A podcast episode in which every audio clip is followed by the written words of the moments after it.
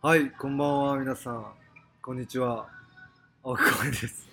ナオはネバーなんですけど、今回ユーロが、ちょっと、あの、ユーロの代わりにですね、DJ ミコが今います。はい、来ました。宮崎でちょっとイベントしてて、今日いろんなゲストの方が来てくれてるので、ユーロの代わりにちょっとミコに回してもらいたいと思います。はい。えっじゃあお願いします。今回ね、その、まあ、普段だったらユーロなんだけどね、あと、今回、宮崎ご縁があって、はい。その、ね、腐れ縁の昔の仲間のファイストボーラーズで福岡に来ていて、で、メンツは浩平、俺、で、淳、あとクリスで来てまして、で、さらにその、まあ、宮崎に、もともとファイストのマネージャーで、今は宮崎に口木、クッチーのおかげで今はいこう俺らいて、で、それで結局集まったから取ろうぜって話になってて、ですです。そうです。クリスはいないんですけど。クリスはね、そのご家族もいるんで、今夜遅くてね、そう。でしかもこう素晴らしいお店に俺は今いいてであの横では今カラオケ歌われてる方がいいるんでそのたまにカラオケの音も入ると思いますけど、はい。うん。なのでやって。だからつまりまあ俺は一回出てるから今日のゲストはだから淳っていう。アツシ。いますこんにちは。アツシ。アツシさん。AK ワイルドスピードですそよ。もう44になってそれ言われるの恥ずマジで ワイルドスピードじゃないかもしれない、も本当もううだから今回は、まあ、俺がその今一回出させてもらったのはあるけど、まあ、ユーロの今回ユーロはね、まあ、まあファイスト来てるから宮崎にいないから、えっと、自分がユーロの代わりを、まあ、役不足の中やらせてもらってまあ淳ゲスト会みたいな感じで。やれればいいなと思ってます。ういし。ということで、やってみっか。うん。ということなんですけど やって。みっか軽いよなそっちはでもな、なんか、俺とアツシさんのなれそめみたいな話そう、俺が聞きい。たいのは、まあ、でもね、覚えてます？あんまり。俺、一番最初にアツシさんに覚えたのは、ああったのは多分、代々木の、代々木上上原かなんかで、二郎さんと、いた。岡田さんとそね。わかる。わかる。そう、その時のね、インパクトも半端なかった。ね。俺もあの時のこと覚えてる。ごめん。じゃあちょっと最初にもしかしたら、アッシュもだいぶベテランだから、アッシュ知らないって人がいるかもしれないから、はいはい。アッシュの説明をすると、その俺らが2000年代にやったファイスボーラーズってチームの、まあまあ、なんだろうな、まあ一一番、まあエエース的な存在だったよね。やらかしボーイという、うん、その私生活もコートも。ストリートボーラーとして、いいよね。確立した、ストリートボーラーってさすごいいい表現だよね。淳さんのためにあるよう あなるような。本当に。それで片付けられるという、で、まあ、やって、で、そのなんか、俺らのゲームの時も、こいつが板を突破口になって、なんかこう、水寿司ができるみたいな選手だったと思うし、で、その後にその、いわゆるその、まあ、レジェンドっていう、3 on 3のストリートボールのリーグができて、で、で俺らのその、まあ、こういうその時はね、もう BJ リーグでプロに行っちゃったけど、はそのストリート勢で誰が一番強いんだみたいなのを決めるのの最初のシーズンのチャンピオンがい淳で偉大なる初代王者ってなって。てうん。でそので淳はまあ俺俺からしたらさそのバスケのプレーももちろんすごいんだけどそのコートの支配力みたいなのもさやっぱ圧倒的だったし。コートだけじゃないけどね。そうそう クラブもね。クラブもそう。クラブはね。ででそそれ以降にさそそれ以降いろんな選手出てきたけどさその淳ほどの人はいないみたいなのはやっぱその定説としてあってさ。良くも悪くもっていう話悪くも悪くもであって。悪い方が大きいじゃないですかっていう。ストリートボーラーとして。俺の回いるよ俺。ディスってみるたいなもうもうへきへきしてるんだけどまあそ置いといてまあまあまあそういうやつだと。でまあ俺俺の印象からするとあんま俺が喋るのもあれだけどその公平と淳っていうのはそのファイスト時代も一番こう仲が良かった。まあ一緒に住んでたのもあるしね。はい。だから今聞きたいのが2人がどう出会ったのかっていう話です。いやだからさっきの多分うん。淳さんまだ完全帰国してない時っすかあれ。いや俺もう帰ってきてたはずなんだよでも多分帰ってきてまだ間もなくて。アメリカはどこにいたの？ロサンゼルス。なるほど。そう。で、まあ、じゃあもっと遡るとななんでそのじゃあその2003年の話じゃんその時なその前になんでロロスにそのいた流れ？あロスに行くきっかけは高校まで、まあ、日本にいて、うん。ほんで大学に行くってもそのオファーがなくて。ででも自分の中ではまあまあその千葉県、まあ、1番2番と戦ってもまあなんでだろうなみたいな。じゃあ大学は日本に行ってもしょうがないからうん。アメリカ行っちゃおう、本場だから。でさっさと本場で腕試しをしてダメだったらもうやめよう、うん。次の人生を考えよう。背も小さいとかさいろいろ出てくる問題もあったし。はいはい。だからもうさっさと決めちゃおうっていうので第一段階ね。高校どこでしたっけ？八千代松陰。八千代松陰八千代松陰。今は結構そこそ今こはなんか中学も強いですよね。そうそうそうそう。そう知り合いの子がなんかスタッフで入ってる。結構なんか頑張ってるよね。でも俺らの時は、えーと全国は1回しか出てなくて関東にもちょろっとしかみたい。な感じだったで俺が入った時は多分いけるかもしれないみたいな。学校的にも期待してくれてたんだけど1年の時なんか怪我して。淳さんが？そう俺がレイアップ行って足踏んじゃって着地で。そんで次のベスト4をかける試合に負けて。えそれ1年生の時ですよね。あ2年生か。あ2年生。ああじゃあもうバリバリ出てる感じ。そう。そこからもうなんかくじ運が悪くなって。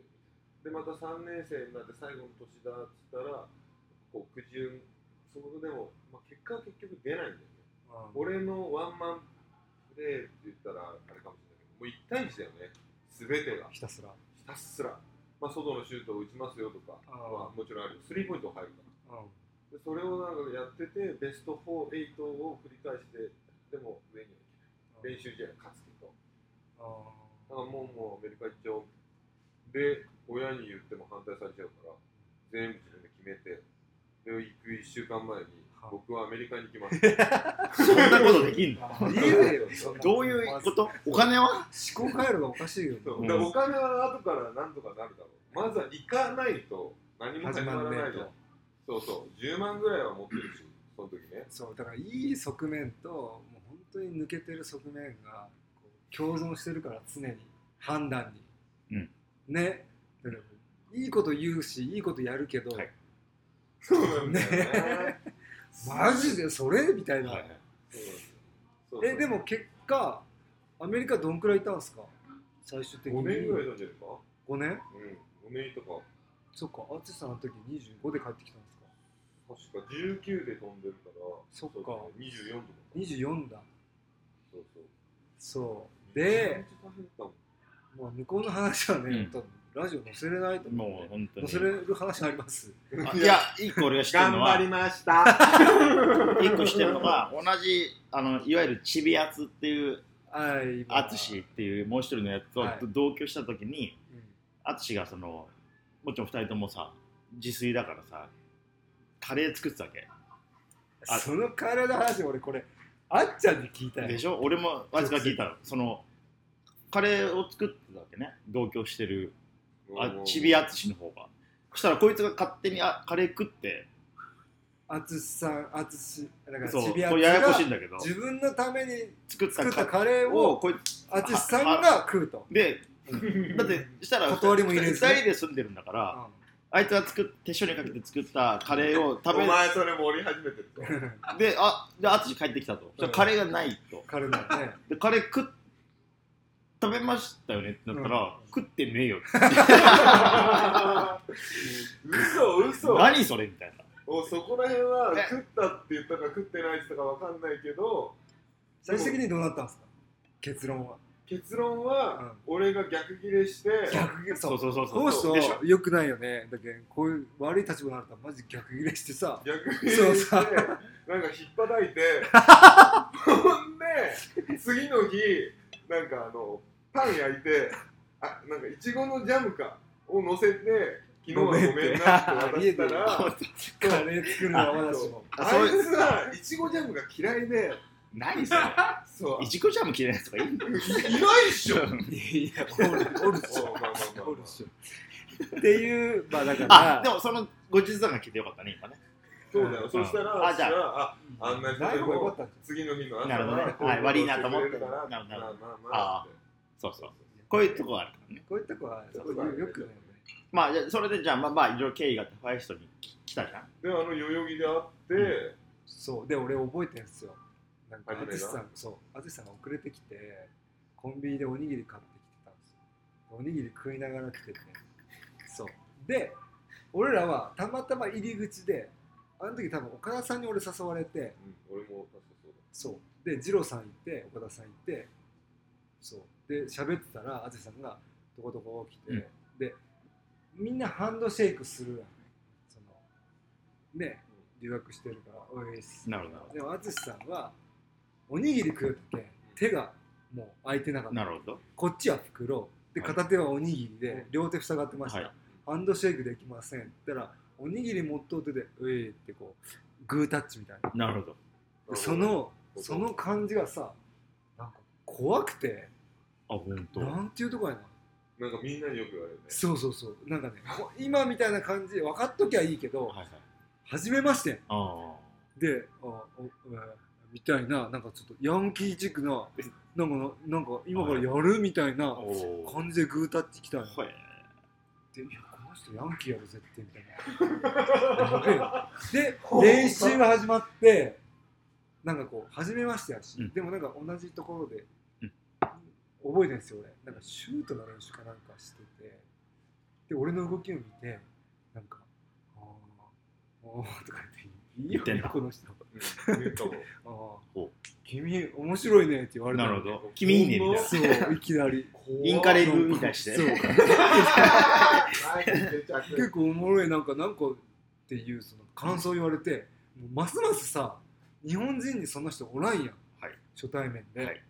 だけどあこの人やべえ人やなと思って。なるほど。でそしたら覚えてます？あの日岡田さんと二郎さんの喧嘩。そう。それはそれで面白そう。それもそれでさ、はい。はい俺も二郎さん初めてだったああそうなんだ。二郎さんも大変な日だねで喧嘩始める。公平な淳さん。大変な一日だね。そう、あじさんあんな感じ、はい。なんやこれみたいな。でも蓋開けたら、ね、どんくらい経ったっすか、あの後一緒にやるってなったの。なんで一緒にな、なんでファイザー入ったとどうやって入ったと？あとさ、俺覚えてねえ、それ。えなんで、例えばそのえ AJ が言ったとかじゃななくて？いや、でも、いやエイジからは連絡が来たんよやらないかみたいなで俺は多分即決するタイプじゃないから、まあ、とりあえず練習に行くみたいな。はい、はい。で練習に参加するようになって、うん来てたよね。でどうすっかなみたいな。その時に俺は確か日立かなんか。だよね。そうそう。そその辺もあ日立。あの視野があったけあどのみたいな倉石さんはい、はい。当時2000その三3年年三3年年とか。だから3年あ、じゃあ JBL のそうそうそうそう。時に声かかってたんですか？練習に参加してたそう、俺初耳それ。そうその前はあその後かなはバジャーズ一番あ、それはなんか覚えてるかも。純も一緒？純はその時いなかった純も違うの？ほんでどっちが先だったか覚えた確か日立が先。かでそしたら俺が帰ってきたのは6月の真ん中ぐらいではい。その時のデッドラインが2週間しかないからあの動きはいいけど契約はできない。1年間は練習に生になっちゃう。はいは練習生だったら別に。い。でうん。やめた。あ俺は。でバジャーズか。ー違うじゃん。そう。の練習に行ったら一発目で監督から連絡が来てその監督がすげえ俺のことを昔からなんかガキの頃知ってたのかな？はですげえかわいなんか来てくれって言ってくれたんだけどあまりにもその練習態度が悪かったのそこはそうなんだ。そのなんかこうどう悪くなる審判に対してまず遅刻してきてイヤホンかけてでずっと朝いてで練習始まったら真剣に向き合うんだけれどもその審判に文句言って。文句言ってでボールを渡さねえとかどうのこうの言って。叩きつけてとそう下手くそみたいな。悪すぎたよそれ。でトライアウト受ける人の態度じゃねえよ。ありえねそうしょうもねえ。どうしようもねえよ、そうだ。ずはいどうぞ。でも俺さ BJ, BJ リーグのさトライアウトの時もさうん。俺ああやってたもんね。そう一緒に受けたんだよ。ああこれで一緒に受けたもんね。あれって結構遠いとこ行きましたよね。新木場あっちか。そう。あの時も俺すげえおもろくて今でも覚えてるあれは。みんなで行ってさう結構あみんなで受けるってなったじゃん。ん。うん。で案の定俺はやっぱ遅刻したのよ。寝坊してやべえみたいな。寝坊しちゃったしかもさ駅から遠いんだよ。遠い。むっちゃ走ってほんでなんか言い訳つけてとりあえず会場入ってんでアップするならであ着替えで合流して、うん。じゃあこれからまずアップして、うんでこうストレッチとかもし使ってもらえる、ね、おトレーナーがいるからそれをどうのこうのやってみたいな。そしたらおストレッチあるじゃん。で俺ストレッチを打ってしたら「あつさんあつさん」っ平が決めて「いやああいうのは一応こう縦社会があるからが行かない方がいいと思いますよ」であででもそういうのあんだ。ていうのを言われた記憶があってもうそこで変なスイッチが入ったの一回。分かったもうそういうことを言うんだったら俺は自分でストレッチします。でストレッチしたんだけど音がお音が流れてたの。その音が小さいから音を大きくしに行っありえないでしょ。どういうこと？その想像力がおかしいよね。たのいやいや淳さんのための音楽じゃないけんねあれそうそうそう。でも音楽ってなんでかけてるかって言ったらみんな気分が良くなるわけじゃん。じゃあ小さい音と大きい音って言ったらどっちが我慢できるかって言ったらさ小さい音だった。ら消してよくね？ってなるけど大きい音は途中から慣れてくるからうーんってなるわけじゃん。絶対にっては言えないけど DJ ミコの前だな。と思った。らほんのちょっとだよ。ほんのちょっと上げてよしよしよしじゃあもうね。セルフストレッチやってやってたらもう速攻だよね。どっかのスタッフがさ音楽が 早っ。それで一瞬だけじゃ話すとそのそのまあ話を前後したからだけど一旦だけ話すとそのこいつが今音楽に対して言ったじゃん。あそれに対してあったのはでそのレジェンドっていうさ2005年にできるまあまあ今のほぼ時系列と同じだけどでそれって個人参戦の、まあ、それくせに近いよね今のね。うん。でそれでやっててで、まあ、CMC 俺は DJ ってやったレジェンドってリーグがあった時にその入場曲って概念は当時ななかったわけ。個人参戦のリーグなんだけどねだからその2チーム出てくるときにさそのチームの曲をかけてあ入場曲みたいなのをかけてはいはい。3人出てきますっていうのがあったんだけど、はいはいはい。その音楽が今話になると淳が初めてうん。俺の入場曲をかけてくれってあの曲が好きだから、言ったらそのい当時レゲトンがやってたからはいアッシャーのマイブーのレゲトンバージョンっていうのがあったのねあー。でそれをででか彼が好きでうん。でそれで俺の入場の時はそれをかけてくれってうん。言われて面倒くせえなと思いながらも、でもでもでもでもそれによってあそうか。個人個人の入場曲って、まあ、プロレスとかじゃないけどさ格闘技じゃないけどその一人一人に入場曲かけるっていうのがあんだっていうふうになってで淳のおかげでそれが発展していってそれ以降はその全選手がそれぞれの入場曲にかかって出てくるっていうその最初のその発端になったのはだったなっていうのを今の話であの思振りい出した。返れば淳さんやったと。こんにちは。でどうぞ あありがとうございますって。でそのトライアウトは結果結果さうん。俺はあの最後の方まで残ったんよ。うん。でなんだっけあの言われたのが能代の畑畑畑山さん？畑山畑山畑山さん。なんかもうそう当時はなんか田臥の上で1個上かなんかで、うん。そのトライアウトした時は太っとったよ。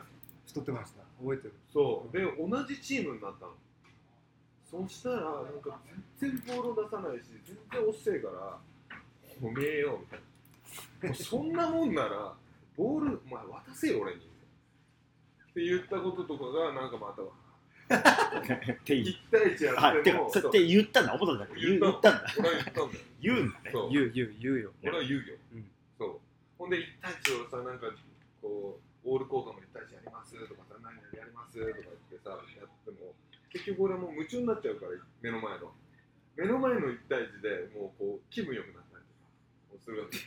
そうしたらまあ気分良くなるっていいトライアウトが終わバスケであんりましたま聞かない。そしたらさその俺お前も言ってないかもしれないけどこれは嘘か本当かわからんよ、うん。でもその東京のスタッフの女の子が、まあまあ美人だったかもしれない女の子が、俺がつながってたの、で遊びに行ってたの、そしたらあのトライトライアウトの結果を知ってるよって、うん。あっちゃんどうだったよって。教えてもらって、ん。であの評価の数字があったらしいあそのいいね。実実力のはい。はいあそれはいい。はいやつが、うん。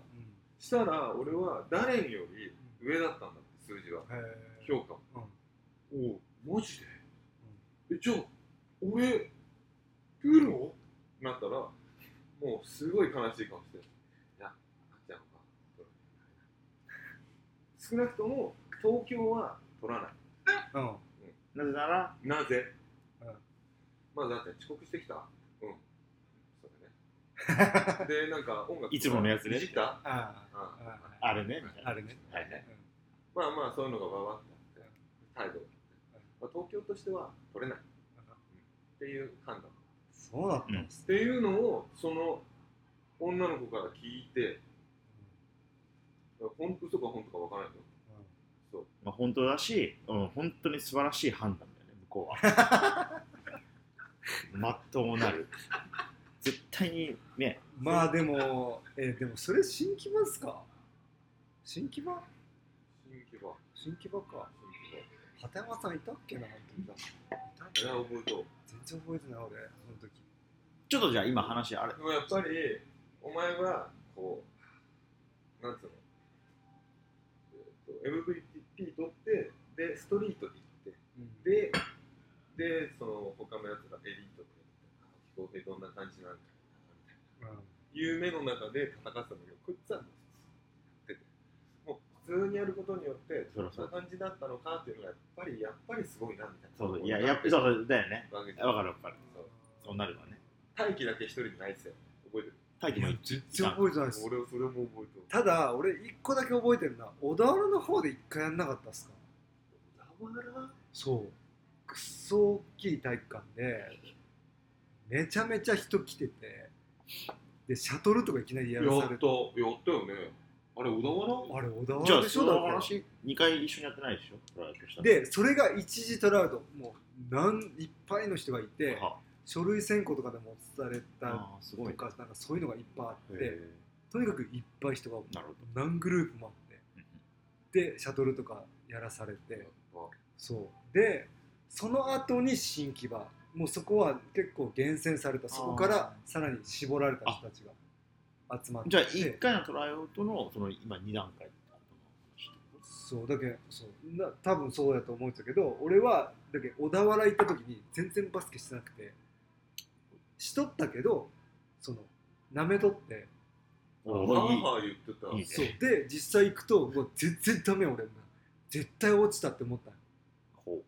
絶対落ちたと思ってで結果聞いたら一時受かって。で俺がその当時1個上で中央大学におった有名な選手が世田谷学園の名前名前忘れたんやけどいえいえその人が落ちてたんですよ。へえそれがびっくりしてあれ？みたいなその人も肩書きっていうか履歴書はもううん。まっとうなところ通ってきて、いわゆるバスケット関係者はうんまず取るやろっていう人が落とされて、っていうのを聞いて俺落ちたわって思ったら俺受かってで俺なんか拾った感じだやったんよ、はい。なんで俺が受かるとみたいな。なったけんいや新木場までは俺結構バスケやってたんですよ。それってえっと2005年のえっと前半だよね。俺ねでもそれはじちょっと覚えてないんやけど時期にいや関しては。俺のファイストの文脈で言ったらあの多分5月そう。4月5月そのぐらいだと思うよ。ただ僕はあのーその当時もう言えなかったじゃないですか。おうおう。青木浩平ハウル。ハウルの そうハウルの動き。そうそう。で覚えてるのは倉沢健二倉沢健二覚えてないですか？アメリカにあケンジ。健二そう、うんうん。SAB 車。そう。であいつの家から俺トラウト行ったんですよ。へえそう。ケケンジってあのえ岡田さんの。ファイストの練習来てたあのあそうそうそう、うんちょっとアアクロっていうかアクロ。あああそう。の人人ね、うん。そうケンジの家からへ俺えそう。行って。それだからすげえ覚えてるその時。そう時期は分からん。まあでも結局俺は落ちて、ん。その後に拾われたのがレジェンドだよね。まあでも今今じゃあちょっとちょっとだけねごめんなさい。そんなねでもねそう。バイスあそうそうを入るあれだから今そのお前の違う。ああエイジあいいですか。あそう。エイジから会って練習行ってであの得意なラインに行くとあの沖縄に行けますよあそれで誘われたあ俺はそれでね岩佐潤とか含め君そろそろサインもらえませんか？はーいって。沖縄行けます沖縄から？じゃあ淳さん。いや沖縄にのま行けるよって言って行ける入ったんや。よって言って俺はそれで勧誘してたじゃん。え俺でも淳さんと2年半ぐらい一緒に住んでたじゃないですか？最初飛び卓球っすよね。飛び卓球飛びやばかったよねそのいや俺俺がすげえ好きな人と一緒に親友とさ飛田給からその後調布に移ってたでどっちかサンハイムだったじゃん？名前が。えー、あででなでなんかそのサンハイムサンハイムにお前らとエイジ3人住んでて。サンハイムっていうのはそのマンションのマンションの中ね。でそれで俺俺がすげえ好きだったのがお前ら3人がさなんかさサンハイムコネクションがあってさ。なんかさそのなんかの時にさサンハイムサンハイムって3人でさこうなんか連呼してて。やりよったやりよった。それは覚えてる。あれは俺すすげえ好きだった。でもあれが原因で俺ら追い出されとうけどねそう。あれはそそうそう。その今ねでもこれ今こうやって話していいのはそのさっき言った口木もいるしさ。でさっき後で出てくれるゆゆゆゆきちゃんっていうはい。ボーラー。だからお今ね普段とユーロがいるバージョンと違ってさ聞いてくれる人もいるからちょっとテンション上がって話せるんだけどさ、まあまあまあ。その聞いてくれる人がいいるからね。その俺らの向こうにね。だからありがとうございます。そうそうそう。ありがとうございます。でだよね。お前らおでおお俺らは当時さそのバイソの、まあ、俺もマネージャーみたいなものだったからさ、うん。そのお前らが本当に散々パラひどくて。でだって本当にだって彼らえ AJ と3人で住んでてさ追い出されたんだから。でもうさ味の素スタジアムっていうさ飛び卓球ので、えー、と駅があって直線でねあの味の素スタジアムに到着する。その距離っていうのが多分600メーター。うん。まあ そうそう。なんまあまあもうちょっとか近い長いんだよね、はいはい。ちょっと長いみたいな、まあまあ。で俺と浩平がウィニングイレブンをやってたわけよ。サッカー。ほんで初めから大体はうるさくなってるから気をつけんといかんねって言ってるんだけれどもやっぱ熱くなってくるともう壁を叩くわ。た壁叩くんだ。何さあみたいなしかもその淳さんのその時は部屋がうん 3L なんすよね、あそこ確か、うん。いいいいいい本当にいいマンションそう。で淳さんは廊下側の部屋なの。で俺は一番奥の部屋。エイジも奥の部屋。真ん中にリビングがあってっていう状況で淳さんは窓側で淳さんエアコンついてなかったかなんかいつも窓開けとってそこで俺がポンって行って淳さんとウィニングイレブンしながら、まあ、基本俺負けるんやけどくさーっつって壁ボーンって叩いてうわーとか言って窓に向かって叫びよったわけ。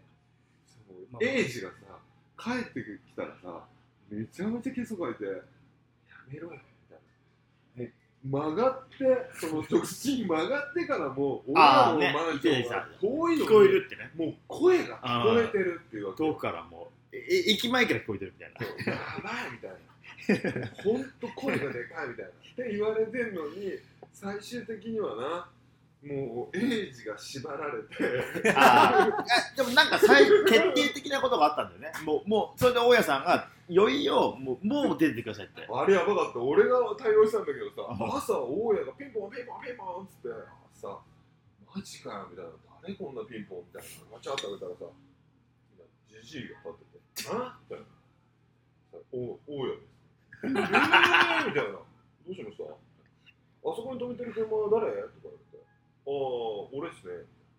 うん。何この靴乗りよ」ああ何人暮らしてんの?」いや3人ですよ。そうそうそうそう。で、なんか、まあ、あトントントンあ、すみません、気をつけます。そしたら、いきなりね、パン切れて、ここはラブホじゃねえんだよ！とか言って、どうした？みたいな。出てけ！みたいな。なこんなことあのこのねって、お前、女連れ込んで、お前、車回すことめやがっておー。ああごめんなさい。じゃあその車は 勝手に止めてたの。めかかそうだよね。開き直って。開いてんだもん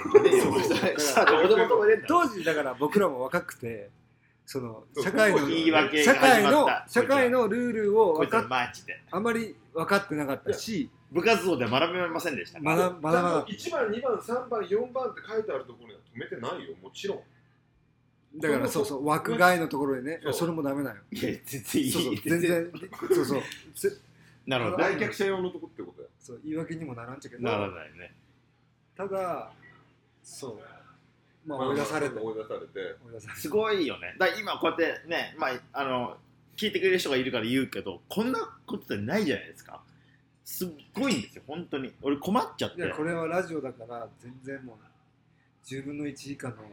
で今あの言葉を選んでるのは俺も今聞いてる。ででそれで懲りずに3駅ぐらい離れた超飛び田急から調布に移ってそうだね。でそこでまた果てしない。あててかもう一回言うと飛び田急も調布も俺が定期的に掃除に行ってたからね。おうね。夜中。あまりにもまあこの男3人がさやってるからもうもうはちゃめちゃすぎてもう俺がもうなんとかしてやらなみたいになって夜中夜中掃除にしに行ったからね。だけどよくねエイジと帰ってくる時とかにこう一緒に入ってきて「お前らつってどうなってんだ」みたいなで掃除してくれたりとかして帰ってきて。で俺と淳さんその嗅覚あるけどさ「おいやべえ」っつってなんかこうちゃんとして。ミコには絶対に知られちゃまずい話とかをずーっと言ってなかったっすもんねだからそうミコもすもうほんと最近よねあれ話したの。例えばななんのどういう？ちょっと言えんけど。あああそういう系？ねお前らわかるマジか。わかるわかる。あわかる。そんなに俺を隠せたんだそうそうっていうぐそう。そうらいなね話を、まあ、ああ確かに。と当時はまあいや俺があんま出るのもあれだけどそのファイストの風紀委員は俺だったからさ、ででで俺らププロそのはもうそもそも破綻してる表現だけどプロストリートボールクルーだったから ストリートブルーじゃないじゃん。だけど俺らプロストリートボールクルーとしてやってたからでで俺らもむ無知ながらもさプロってこうあるべしみたいなさ。だってだって当時はさ BJ リーグもななないからさそのプロリーグプロ選手って言ったら厳密で日本にいなかったわけ。で俺らが最初にさストリートなんですよプロプロ選手ですって言い出してさやってでまあね米とか検索とかスタッフ陣がいてでプロとしてその、まあ、ナイキの人とかとさよよくやらせてもらってさでも俺はプロとしてその権威っていうかさブランディングしなきゃいけないっていうブランディングって言葉に昔も知らなかったぐらいだけどそしたらプロってこうあれべしって言って俺とか検索とか4年マネージャー陣がさすげえこう厳密にさやってたわけ。だからすごい厳しかったと思うよ。すごかった。うん。厳しかった。でで俺俺俺らのその包囲網があるわけじゃん。こういったらこんな感じだからさもう困っちゃうわけでなんとかもうこっちもなんかなんとかしてまとめ上げるんすごいよね網の張り方がね。そうそうそう。まとめ上げてたんだけどでまとめ上げられてたある程度はまとめ上げられてたっていうのがあってまあその時代が変わってさ時代が後にさ こいつらがさその時効でしょっていう話聞いた時にさこんだけ俺らがさその監視の目をやってたのにさ ほ本当にかいくぐってあの別に犯罪行為はしてないよ。まだ違法行為はしてないけど本当に悪さしててさ嘘でしょみたいな。いつの間にっていう。いわゆる本当にマジでいつの間にだよね。風紀としてはね、あそういうのに対しては頭いいんだなみたいな。俺じゃないよ。俺はもう淳さんについてきよっただけやけ。どいやいやもう。俺の俺のアイデアじゃないんやけ出ど。た出たあまあ淳はもうねもうガチのもう犯罪者だからさ うまいよね。その法の目をてか俺らの目をくそのいわゆるいろんな目をくぐるのがうますぎて。だびっくりした。そそこまでやってたんだみたいな。これだけさで俺らの前ではさ淳は逆にさすげえこうあの規律守ってますみたいな感じの。いやもうね嘘くさいそのがミコがまさあまあ早々に分かったよね。俺もねだけ最初はミコほら嘘くさくいくやん。先生 みたいなそう。この辺で本当こんな感じや？そうん本当にうん、だけどさ嘘くさいんだよ。嘘くさいんやけど、なんかまかり通っとったやん。最初はね。でいやミコももう見抜いとやろなって、まあ、もちろん思っとったし本当に何も知らんやったとは思ってなくてあおうあの時そう俺らもベラベラ喋ったけどおう。本当にそんな知らんやったったって全部。おう。俺らも結構びっくりしただけあの話は。おう。だけどもしかしてお前めちゃめちゃ鈍感なのかもしれないそうそうそう。あんなに気づかれてなかったとはうん本当。結構だってショックやったやろなあの時。うん。えー、ってなってたもんね。そうなんだよ。まあ、それあいや、それが何が見抜けなかったかはさすがに話せないんだけど、話せんけど。さすがに結構びっくりしちゃって、こんだけその風紀委員っていうか、まあまあ、あそのう運営側としてのチームのさ、そのなんか、ね、そうなんですよ。ただ俺と淳さんって、まあ、よくやるなとは思ったけどね。いやいやでも俺と淳さんってバイトもずっと一緒やって、ですよね。エイジは違かったけど俺と淳さんバイトも一緒で当時淳さんのバイクで二欠して、うん。昭島に工場にはい。日雇いのバイトに行くっていう日課があったけんさほぼずっとね。一緒にいたっすもんね。ほぼ一緒にいたね。ほぼほぼ笑ってた。でも だってこ公平もさむちゃくちゃだけどさほぼ公平笑っとったらあじゃあ急に話あ飛躍させて逆に聞きたいなって話すると浩平がさ人生で一番その信信用っていうのはさあの 信頼と信用って違うからさ信用と例えばなんだろうな仕事とかさそのなんていうのそのお金とかが信用じゃん。じゃなくて人としては信頼じゃん。でまあ信用できない人たくさんいるかもしれないです。こいつもね。だけど信頼できてる人はあの淳が一番なのかなって俺は客観的に見てて思うわけ。なんやろ信用は絶対できないじゃん。信用。だけど信頼できできてる。淳さんに対してなんか一言なんかそういう信用とかうん。信頼できる相手とかっていう言葉をなんかつけるとしたらなんかめっちゃむずいけどけど俺はうん。憧れではあった、うん。っていうのは性格が真逆。だあ俺はすげえ繊細でめちゃめちゃ考えすぎて壁ができる、はい。足が止ままある部分があるけど、ゆえのな。あるよね。でも淳さんは俺の真逆でもういいじゃんそんな考えたって無駄じゃんみたいなことが平気で言えるし行動できる人。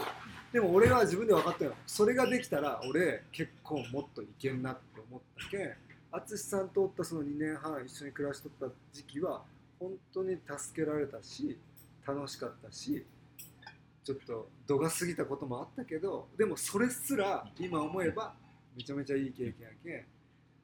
でもそれを経て俺は多分今相当まともになった人間と思ったけど淳さん変わってないけどだってね俺俺今回今回宮崎こ来させてもらってその3人あとクリス浩平淳とさやり取りするじゃん。でそのまあクリスもああれは実はああでさでも結構その変なとこあるからさあのコントロールアンコントロールのとこあるじゃん？まあ。そう。であこいつはもうアンコントロールのけ化身じゃん？化身、うん。時にこ、まあ、確かに今回あ浩平が一番ねしあの会話が通じたわ。ちゃんと来てくれるしさ。ちゃんと来てくれるとかっていうレベルがもうやばいよね。そうそうそう。時間に来てくれるで俺も計画してさでその今こ俺ら今聞いてくれてるとさそのゆゆきちゃんがいるんだけどその宮崎勢と俺の間に入ってさお前らと、うん。でイベントいろいろやるからさ今回。明日もやるんだけどさ。でその段取りをするわけ。で俺も普段別に他の面でもさ段取りする側の立場だから、その段取りってどうやっていかに破綻せずはい。成立させるかみたいなバッファーも出してさどうやったら破綻しないかみたいなのを考えるんだけどここいつらの不確定要素があってもでもこれだったらなんとかなるみたいな。さすがに飛行機が何時に着いたらそのなんか何分後にはさすがにはい。電車に乗ってんだろみたいな感じのを多く見つやけてもね。っててのに全部破綻した。ことごとくね。ことごとく。俺結構びっくりした。100%破綻してでそれで嘘でしょみたいな。でたださっきその今ここに来てくれてる口木にも言うんだけどただ君たちは実力があるからさ。その破綻してわちゃわちゃ例えば今日のクリスの、ね、見た人がいるかもしれないけど YouTube の配信とかもさバタバタだったんだけどさうん。実際現場に放り込むとお前らはさやっぱ実力があるから現場力があるからさあのやねそのそのちゃんとやるじゃん。俺結構それそれに感心したし頼もしかっそうかもしれないけど、でも今回昨日のクリニックは6時開始だったじゃないですか、たはい5時集合で俺4時40分に着いてたんですよ現場に。でで4時40分になってまあさすがにねやっぱ早いかなと。ファーイストじゃファーイスト レベルじゃ早いと。ファーイストレベルじゃ20分前早いなって思ったけど別に行くとこねえしみたいなのがあって、ねやりとりしてたでそう俺も荷物があったんでずっと待ってたんですよ。で俺以前来たことある体育館だったからあそうなんだ。そうそう知ってた。だけど5時過ぎても誰も来ねえから俺ワンチャン間違ったなと思って。場所を。そうだね。そう俺みたいな。ちょっと待って。さすがにミコは来るやろうと思ったけどそうだね。ミコもなんか飛行機のトラブルで遅れるって聞いたけどそう。でも5時ぐらいみたいなちょっとニュアンスをされてそうあれって。うんでもさすがにミコは遅れんっていうね今までの経験鉄壁のね。鉄壁のミコがそうそうそうそう5時過ぎても余裕でその時はねクリスと一緒にねあのくあのあの一緒にあそこにおったんや。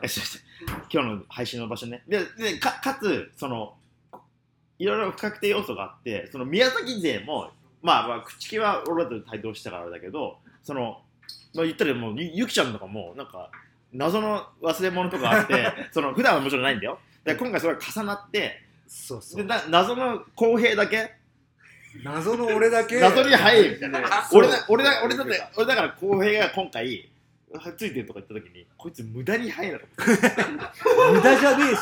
お前。5時で打ち合わせした方がいいって俺言われてるやん。打ち合わせは絶対大事やし。無駄に早いみたいな。やしで俺5時過ぎていよいよ不安になってみんなのグループラインにそう。こう場所合ってるっていう。口あ、違うよかったよね。みんなどこって。あのね、みんなま、あんまそのライン見ない。みみんなどこそう。ここあれ。ここでいいのかなっめちゃくちゃ不安でみんなどこってあんま書かないじゃん。人生で。ああ映 映画、映画の世界だよね。俺と八重野がそれ見た瞬間にまず俺は確実に遅刻することがもう判明してたわけよ、うん。そんな中でまあきっと今回のクリニックの手手は公平やいやそれもねだから俺伝えられてないから。でもまあ俺はそう思っててでクリスが遅れてると。ミコまで遅れてると、よしよし。一緒だから。よしよしじゃない。そうそう。いや、あの、俺のよしよしじゃねえよねえよ俺のよしよしじゃねえよこの人。いやいいね。マジで。なるほど。いやこれ今もう大丈夫だからちょっと言うんですけど、はい。僕あの一昨日に朝起きたら耳がおかしくて。まあ、突発性の突発性はいはい。難聴になった。まあそういうたま起きることあるよたね。またまね、そう。で超体調悪くて朝宮崎行く日の。はい。これいよいよそのまま行ったらやべえと。なるほ病院行ってうん。調べたら耳左耳は聞こえてなくて、あ突発性ですよと。ど。え。薬飲んでください。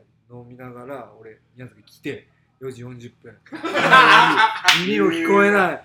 誰も来ねえ。今どこ返信もねつったら大地君がたまたまー来てくれての時で大地君みたいな。そう、さらにね、そうその宮崎のスタッフさんは今ここに来てくれてる朽木とゆきちゃんと大地君っていう大地君がいて。俺らの仲昔のからの東京仲間からの仲間がいてそう大地君見て俺はうわよかった会ってたと思って。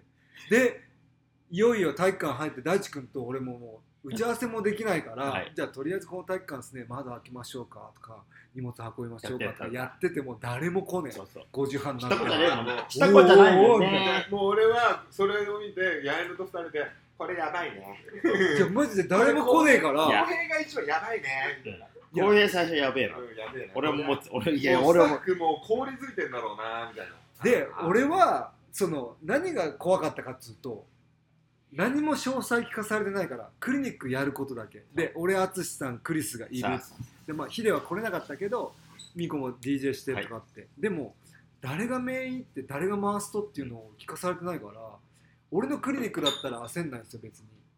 けど何するか分かんない状態で俺体育館いたから、あよし。よしって感じ立場としては全然違うんだよそう。俺はその4人の中で絶対俺ではないと思ってたから、まあ、手話ねだとしてもなんか役割があったとしてそうそうあるじゃん。それを話したかったのに誰も来ねえから。俺はミコに言っといたよ、ちゃんと遅れるからタクシーの中であの電話で聞くからちゃんと要件だけ教えてこいつすごいよ。だってお俺あの飛行機乗るじゃん。お互い。え違うタイミングじゃん。うん。だから俺俺俺が降りたらその LINE があってさで今から乗るって言うからもうコミュニケーション不能だから。そのそな何みたいなそのなんかそのもう決定校で来るから。何何すればいいかって。いやいやそのなんかまずここいつのなんかもう。えっとゆ5時集合ってなってたけど。したこっちゃない余計なことを入れるよりは端的に入れた方がいいと思って俺は5時45分に入る。で決定校で。謎の5分刻みで来てて。でおかしいっしょだからそもそもが。でででかつ集合になってるのに俺が45分に来るとかでかつもう今から飛行機に乗るっていうからもう何も伝える手段がないみたいいやそれでねさっきの話だけど、はい淳さんなやっねてみっか。で俺もさ体調悪かったけん、はい。別に怒るとかなんもないけど不安だっただえけ、えいいね。で体調も悪いしテンションも上がらんし耳も聞こえんしみたいな感じで。ざまみろだよな。そう。そしたらよクリスよりも淳さんが先来たよ。こんにちそう。は。あれ俺もいいや感45分は遅れとったよ。もちろん。45分は過ぎた。45分はついてねえんやけど淳さんが来た。6時前に。ほんとギリギリに。そう。で淳さんが川来て別に悪びれた様子もねえよねもちろんなんかもうめんどくさそうに。そうそう。おおもう23分前やけどって思いながらも、で淳さんが「おお久しぶり」みたいな。で淳さんっつって俺、まあ、近況報告するやん。別に不安だとかっていう話じゃなくて、まあまあまあはい。いや耳がっつって。したら超嬉しそうにしたわけなんか。俺の不幸を それ八重野さんが「なんで嬉しそうな顔してんの?」とかって言いよってさ。そう。そういうもんよ。だって俺そういうもんじゃねえよ。そういうもんじゃそういうもんじゃないどういう顔？どういうから俺もお今日あ昨日かあの終わって飯を食いに行ってメイヒーがいて俺あちゃんと話すことってそんななかったはずない。メヒとクリスの奥あ浩平の奥さんとねそうそう。んで、あ、初めましてに近いぐらいで、まあ、と思っとったら、いや、この間、代々木の時に会ったと。で、その話を多分、嫁に話したんだろうね。ね、そしたら、嫁さんが、あ、ハチさんとお会いした後に、浩平が私に話をしてくれたんですけど、ほぼディスですと。ね。ほぼディス。ほぼほぼディスでうんいわゆるね。うん。ほぼディス。はい。余計な単語は入れられないからなるほか割愛させてもらうけなるど。まあ簡単に言うとなるほど。ディスりまくってましたよと。おおめえよよくここでそんなこと言えるなと思うわけよ。でも俺はその悪びれるとかどうのこうのもうこちょっとなんか機嫌が悪いなとかどうのこうのっていうのもまあまあまあやいのもずっと言ってた浩平君だよ周りの人だって気使ってたって浩平君だからって言うけど大丈夫大丈夫。あいつはなんだかんだで理解してくれるから。でこうやっぱ耳のことをやったら耳も痛いですって言うとさ心配だよ。でも俺は何もできないじゃん。薬をやって痛みを取って大丈夫かこれあって言ってもいやこうなんですって言ったってさ落ち込むだけじゃん。そうやって考えて真面目にこうやってるとなんかちょっと 面白くて。そうそうそう。そんな髪型してたっけなとか思いながら。髪型かい耳からこうなっててさ痛いとかそう俺耳栓してたから。そう。そう聞きたくなくても音をね。もう笑いをこらえる方が大変やろと思うでもほらだけどさ、日本こう昨日もアメリカの話行った時のトラックの話したじゃないですか、でもあの時もそうなんですけど日本の俺の例えばそのエリートだったからはい。一応。ね。扱い方ってやっぱみんな腫れ物を触るような扱いをされてきたから、はい。だから俺も逆に気使われると気使っちゃう。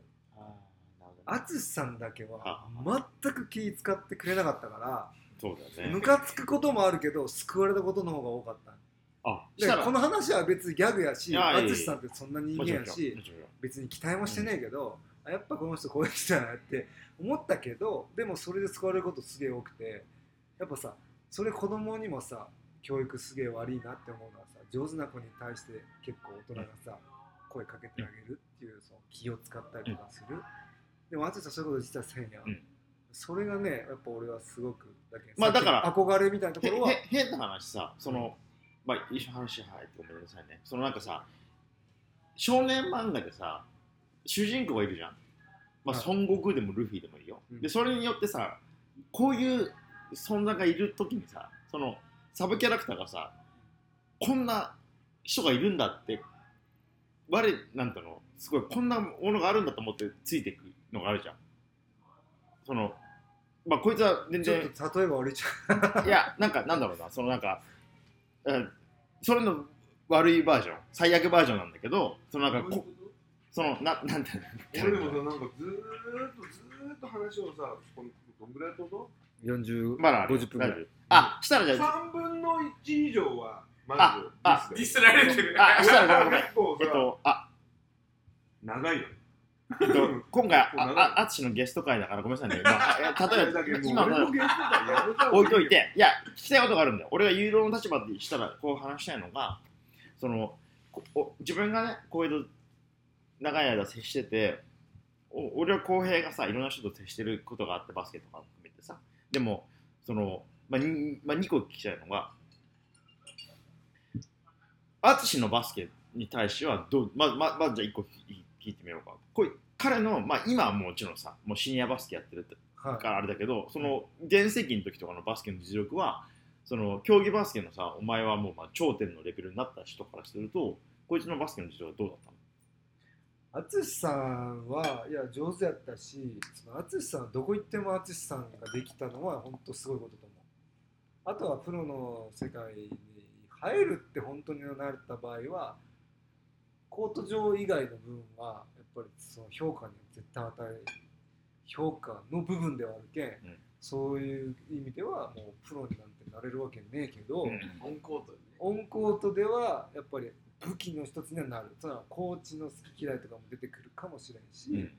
まあ、コート上の審判に文句言うとかっていうところのレベルを抜けばプレーできる選手とは全然思うし俺さプロになってあの覚えてます？川崎で一緒に練習した時。あの一対一プロの時にレチーム練習の後川崎ずっと体育館取ってて練習したところに淳さん来て俺一対一したの覚えてます？俺その時20ね8歳とか29歳、まあもう結構自分的にもなるほ自信もあど。る円熟した時ね。うん。そう。で淳さんと一対一しながらでもあの時思ったんよ。やっぱ淳さんって突き抜けてんなと思って一対一した時に。じえっと技術がた技術が高いってこと？技術が高いっていうか淳さんは淳さんっていうバスケットボール選手を極めようとして一つ一つのなんかこう動きとか考えとえ方、うん。っていうのがもうブレずに来たなっていうのをうんすげえ思った。ん。よへで俺はそれプロになってから3年4年後ぐらいの話だけど、うん。はいまあ、いろんな人と出会ったしいろんなコーチに出会えた中でいろいろ考えながらバスケしてきたけど、あの当時淳さんと一緒にバスケしてた時は純粋にさ目の前の人ぶっ倒すとか、うん。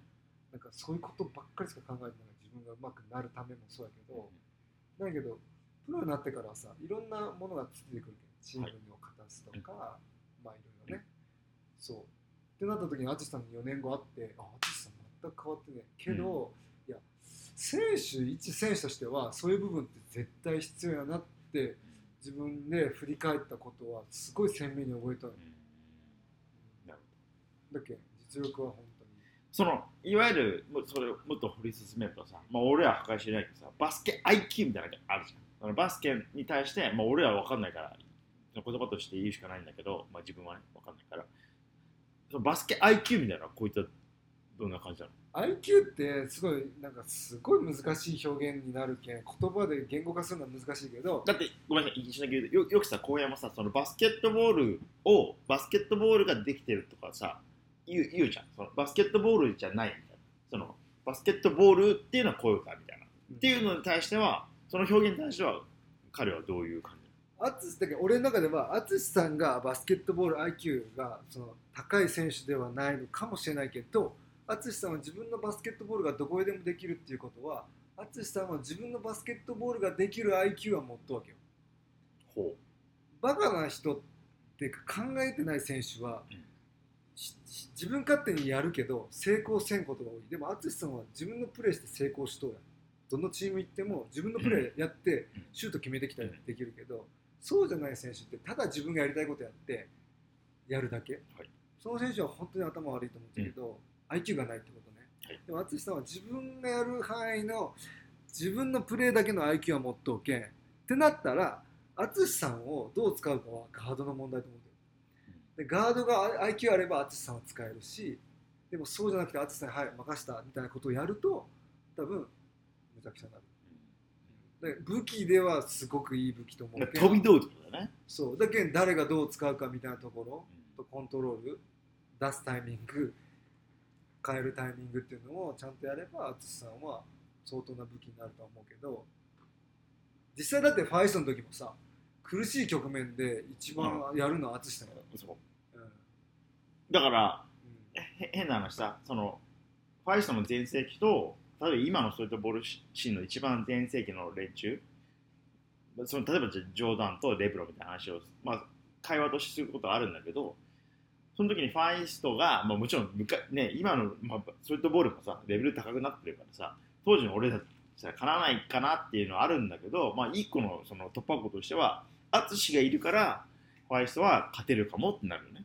そのなんかどんな局面でもこいつがいたらさ多分ねみんな分かりづらいかもしれんけど淳さんって大事な局面のシュート打てるあなるほど。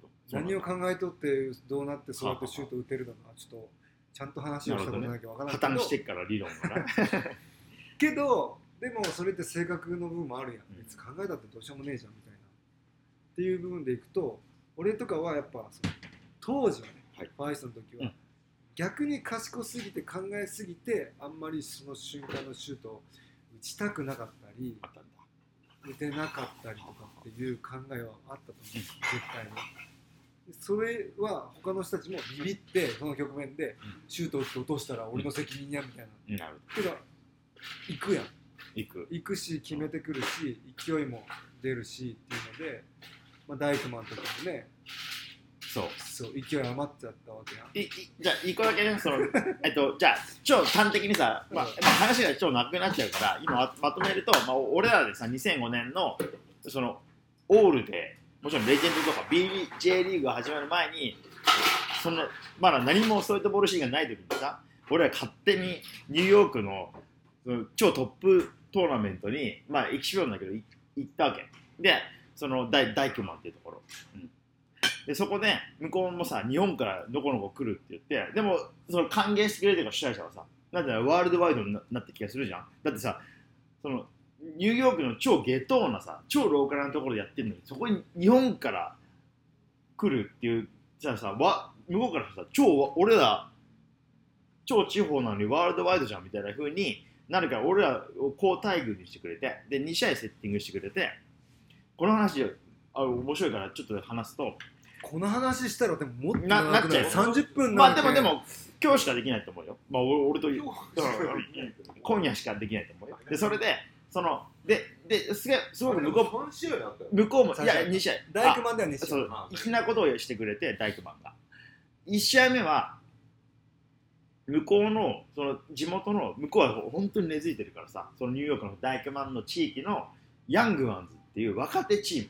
若手のイケイケチーム対俺らでもうもう2日後にやったのが前年度のそのダイクマンのリーグの覇者ドミニカンパワーズっていうもう言ったら半端になっちゃうぐらいのもう俺らのトラウマチームなんだけどだからそのよよくできててその1試合目は向こうの若手チームダイクマンのホープたち。で2試合目は向こうの覇者。でやってで1試合目ねで俺らの希望であった青木浩平が 向こうのまあそそそれそそそれ以降ねそそのこいつに対してかましたある選手がいるんだけどななんだっけあいつハンハードトゥーハードとかっていうなトゥーハードトゥーハードトゥーハードトゥーガードトゥーハードだ。そうだ。その守るには厳しすぎるっていう AK のやつがトゥーハードそうお俺らの一番希望の青木浩平が、まあ、いわゆるそのなんなんだろうなえええエンドワンみたいななんかストレートボールのさこうなんかトリックムーブのやつがあるわけ。そのまずボール。ヘッドポンプされたよ。そう。でボールボール。頭にぶつけられて。マジ？え日本じゃ俺にボールぶつける人なんておらんやったっけ？うん大学のねえあのインカレ優勝の MVP の人がそう。いきなりハーフコート近くでなんかこう向こうねやりだしたら周りがうわーってなるやん。なった時にそいつが俺にボンってヘッドポンプした。んボールがいきなり俺の一頭に番おでこにバーンぶ本つかっ当にやっちゃいてけないことだなその頭にボールぶつけるって。そう。こんなこと本当にやっちゃいけない。マジであれ理に理にかなっとってぶつけられたらやっぱムカつくやん男としても選手としても。だってよくここにボールぶつけられるんだよ。ポンポンって。おでこに。もうガーなって俺もあムカついてやっぱボール取りに行くよね。ボール取り行ったらやっぱ密着しとうけんさ。相手手長いけん。俺の頭の後ろにボールをポンってやってそれを上に上げとったんよで俺はあパス出したこいつっつって後ろ向いちゃったわけ。でもボールは上にあるとよ。そう。だからってなって。もうその時にはもう客はうわガン上がりそう。いわゆるなんだろうな。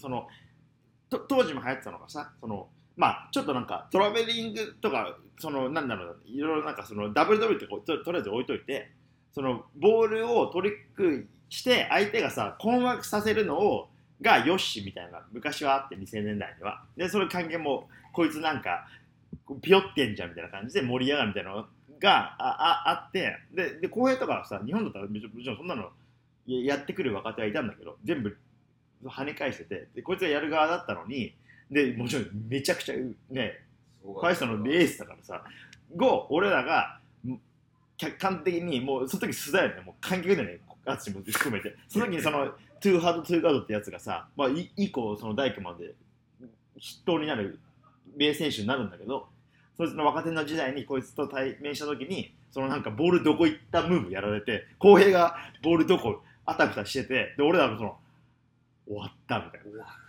俺ら終わったみたいな。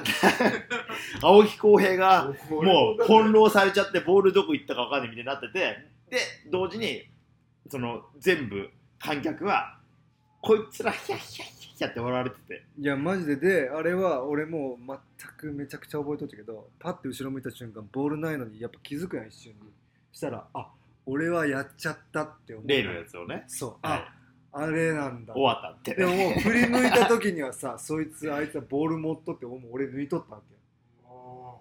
で俺はもうそいつの背中を見ながら向こうのベースラインから大きいビッグマンが走ってきようのを見てうわこれアリウープやられるわ。って綺麗にガボーンってアリウープやられてダーンなった時に俺うわ俺のバスケットキャリア終わったと思 まあだろうね。うん、こんなに恥ずかしめをバスケットボールで恥ずかしめ。大学で。いいいい表現するね。MVP にもなって、だよね日本一恥ずかしめ。になって MVP 引っ提げてニューヨークのコートに行ってそんな俺だけがファーイストの中でん。恥ずかしめにあってやられたとでもう俺はあいいね。俺のキャリア終わったわと。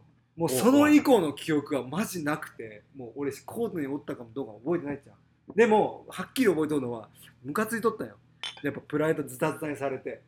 でホテル帰って、なんかちょっとミーティングみたいになった時に 俺八つ当たりしてめっちゃ覚えのがエイジが俺のプレーがやられたプレーがあったその1個前のプレーでエイジがちょっとねトリックみたいなことをやった。やったもううん。それでなんかお、うん。日本人もそんなことするんだね。ちょっと盛り上がって、うん。プレー自体は成功しないけどエイジがなんかちょこちょこやったやつが盛り上がってやり返せってやり返されたのが俺やった。ね。あで、だったね。俺は切れて、お前がそんなことするけんやろみたいな なったふざけんなお前みたいなこと言ってでももうどうしようもないやん、だけど俺はあ俺もちょっと、ケットボール選手として終終わったたなって俺らのね終わったと思ううん、俺らあでもこれでもでもでもこれは今急に思い出すとその公平は今前段でで熱い線があるんだよでこっちがもっとやばくて。で俺はもうその日いやそれそれが言う言うすごかった。いや。もうじゃあもうだってエイジに切れてたけどエイジがわーなった時にその岩佐がまあまあって止めに入ったわけよそしたら今度は岩佐に浩平が切れてあ本何やお前その態度。当あったんだそれが。本当。お前がもっとこうこうこうしてこうしとけばこんなことにはならなかったみたいなブワーなってもう俺らもああみたいな。なるほど。でこうスタッフがもうさ終わったみたいな。終わったね。だからどうする？また初日だみたいな。暗い重たいみたいな。もう同じところに住んでんじゃん夜もさなんかあででもねあごめんなさいねあと今俺が言いたかったのがそれがそのさっき言ったさ若手とやる Young Guns 戦とその前年度優勝 Dominican's Power 戦があるんだけどでこいつがやられややられたのが、えっと、 Young Guns 戦で淳ががい俺あのあのヤングワンズでややられたのが公平編なんだけどドミニカンパーズでやった編が淳なんだ。でその話がしたくて。で言うとだそう。ででだからその今回屋根裏に行ってポーカーしてまあ まあ今話の本当の流れでだ今回淳の回だから言うとでこいつがどんだけやばかったかっていうとねそのまあやばいと。で俺らがニューヨークでさその本当にゲトーっていうさそのなんだろうな、えっとプロジェクトっていうそのまあなんだろう団地みたいなさそのまあ変な言い方だけど低所得者がいる密集した地域にコートがあってで俺ら行くわけ。で一緒にエピソードで言うとさあまりにもやばいからに当時20年前だからさ日本人が来てさしかも俺らさその時ナイキににあのサポートしてもらったから全身新品のナイキの でですごかったのがさ俺らしかもまあよりにもよって全員超真っ白のジョーダン入ってて。そうなんよ。したらさもう嫌だっためっちゃ。ササブウェイとか乗るとさその普通に乗ってる黒人の人とかみんな俺らの靴とかずっと見てるわけ。凝視してんだ。みたいな。で俺ら怖いじゃんそれで。でで本当にやばいと。のこのこさ日本人が新品のものを着着て登場して本当にやばいから地元の人もさそのやばいって思ってて。トイレがだってもうさねそういい話。そそう。ででいい話で。でそれでいわいわゆるバーバーショップのさほんと気のいい個人のおじさんがさでお前らやばいからその公園のトイレに行った行かない方がいいよって。だからうちのトイレバーバーショップのトイレを使えって言ってトイレ行きたい人って言ってファイストが一列になってさそのバーバーショップのおじさんと一緒に一列になってトイレ行ったもん。行てったぐらいやばかったのね。やばかったの。でそのえっとまあでも一瞬だけフォローするとさいいプレスって盛り上がってくれるんだ。まあ、もちろんもちろんねそのもちろん向こうからしたらさもうお前ら何よくやんじゃんっていう立場なんだけどで話戻すと本筋に戻すとまあヤングワンズで彼がキルされたと。完全キルだ公平が俺ら俺らの代表俺らのその一番のそのホープがそのホープが完全キルされてもう唖然としてでもそれはそのニューヨークの若手チーム。でも不幸なことに俺らが控えてる試合は前年度の優勝チーム。ドミニカンパワーズ。でそれはアメリカえっと、なんだろうにあといわゆるそのなんだろうアメリカの人っていうのもドミニカンの移住の人のチーム。だから全然も応援が違う黒人とか白人とかそういうレベルじゃなくてもうもうなんていうのもう体格が全然違くて。なんかそう。そう。なんかそのそこのうわかっこいい。ででやるじゃん。でで今こういう話あアシの話言う前に言うと俺俺が本当に今までの人生で一番印象深かったのが浩平がさ一応まあまあ大学のインカレ MB のこいつがポロって言ったのはさ人生で一番強いチームだったっていうで日本代表でも絶対勝てない。絶対勝てんだよ 当時。いやもうバスケットボールがうますぎて。すごい。俺らストリート。ヤングガンズはマジでストリートだけ？マジピックアップのちょっとレベル高いバージョンみたいな感じ。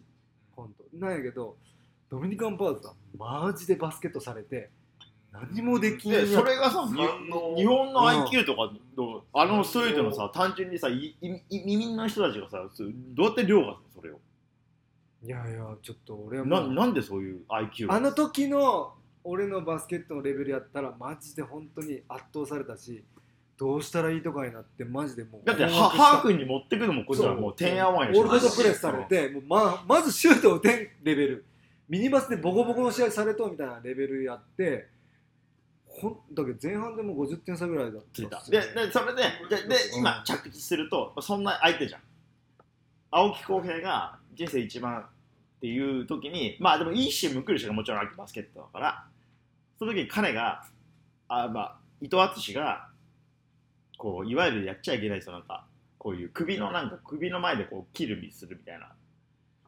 であれはだから淳さんが左のあのウィングから黄金の右足と言われるね。いわゆる昔いわゆるね当時あったあれそうワイルドスピーあドれはまあどうし確かに誰も止められないから。ねドライブも当時ブリブリやったっけ淳さんもブリブリって言い方おかしいバリバリやったっけ？あのこいつマジでこいつやべえ。レレ何？レイアップ行ったんですよ。レイアップ。いたいたいた。そう。そしたらファールされてでファールされた後にシュートは打ったのでそのシュートを相手がまあゴゴールデンディングよくね覚えてるな。なんやけど、うん。それを思いっきりねバコーンって。そう。もうコートのねあの観客の方までボールが飛ぶぐらい叩いたの、でそれに盛り上がったよ客が。うわーって淳さんのプレーじゃなくて淳さんのもちろん抜いたプレーも一瞬うわーってなったけどファールなって打った後のブロックにガーってドミニカ人がなった時に淳さんがドミニカ人のそのレイアップの勢いのままさ観客席の前わー通るやん。その時にこう首をね切る。切るっていうようなまあこうこうシュッとね。うわーってやったらそれまでさなんならボコボコにされとう日本人やし向こうもまあ哀れみの目でね。そう、うん。ちょっと応援してくれとったりいいプレー頑張れ頑張れみたいな。頑張れ頑張れみたいになったんやけど淳さんやった瞬間超ブーイングなって物が飛んできたりとかしてそう。そうだよコートに物飛んでくんだから。で試合中だみたいな。ちょっと待てみたいになって俺らもえー、どうなるとこれみたいな。もういや。やらかしたやらかした俺の記憶はだよもうまずあいいねどんないいね。心境あいいね。どんなこっちのこっちのパターン。あ言ってご俺らんなさい。の見解はまず本当全然ボールが来ないの。いやもう運べてないからね。そう。までもやっぱ、その、なんで、海外のその下等なところに俺は慣れてるから、こんなぐらいじゃって思う中で、みんなアップからガッチガチ。それはそうだろ。うガッチガチな。の。あそこだからね。いやいやいや。もうこんなの無理でしょっていう初日からもうガッチガチで、で、わーなって負けました。ミ、ミーティングしてみたら、もう身内がもう揉めました、あと2日あります、俺からしたら本当、ロスの短大と一緒だよね、負けてなんかみんなでわーなって揉めてガーンみたいな。もう慣れてるから、はい、はいと思って、裏側でもうフォーカスして、もうもうストレス発散をしながら、明日に備えようと。明日もみんな気持ちを切り替えて、負けないみたいな。やっぱ日本、大和魂みたいな。あともうちょっと頑張るみたいな。でももう応援の笛の音とかがすごいわけよ。そうドミニカのその民族楽器っていうかなんかああってもうめちゃめちゃもうもうだってその白人の人とかもいないぐらいのそのなんかもう黒人のドミニカの人,、がもうマジで密集ですごい異すごいよ。俺はもうそうそういう、みんなからすると。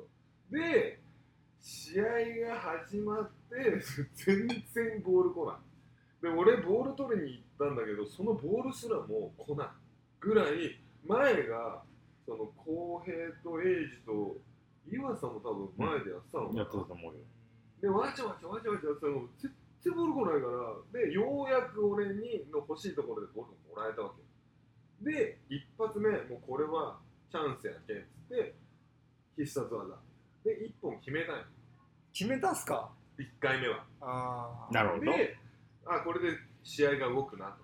2点取ってるから。うんで、次もう一回チャンスが来たんだよ。うんうんその前がどういう経緯かで、そん結構短い時間で終わったぐらい。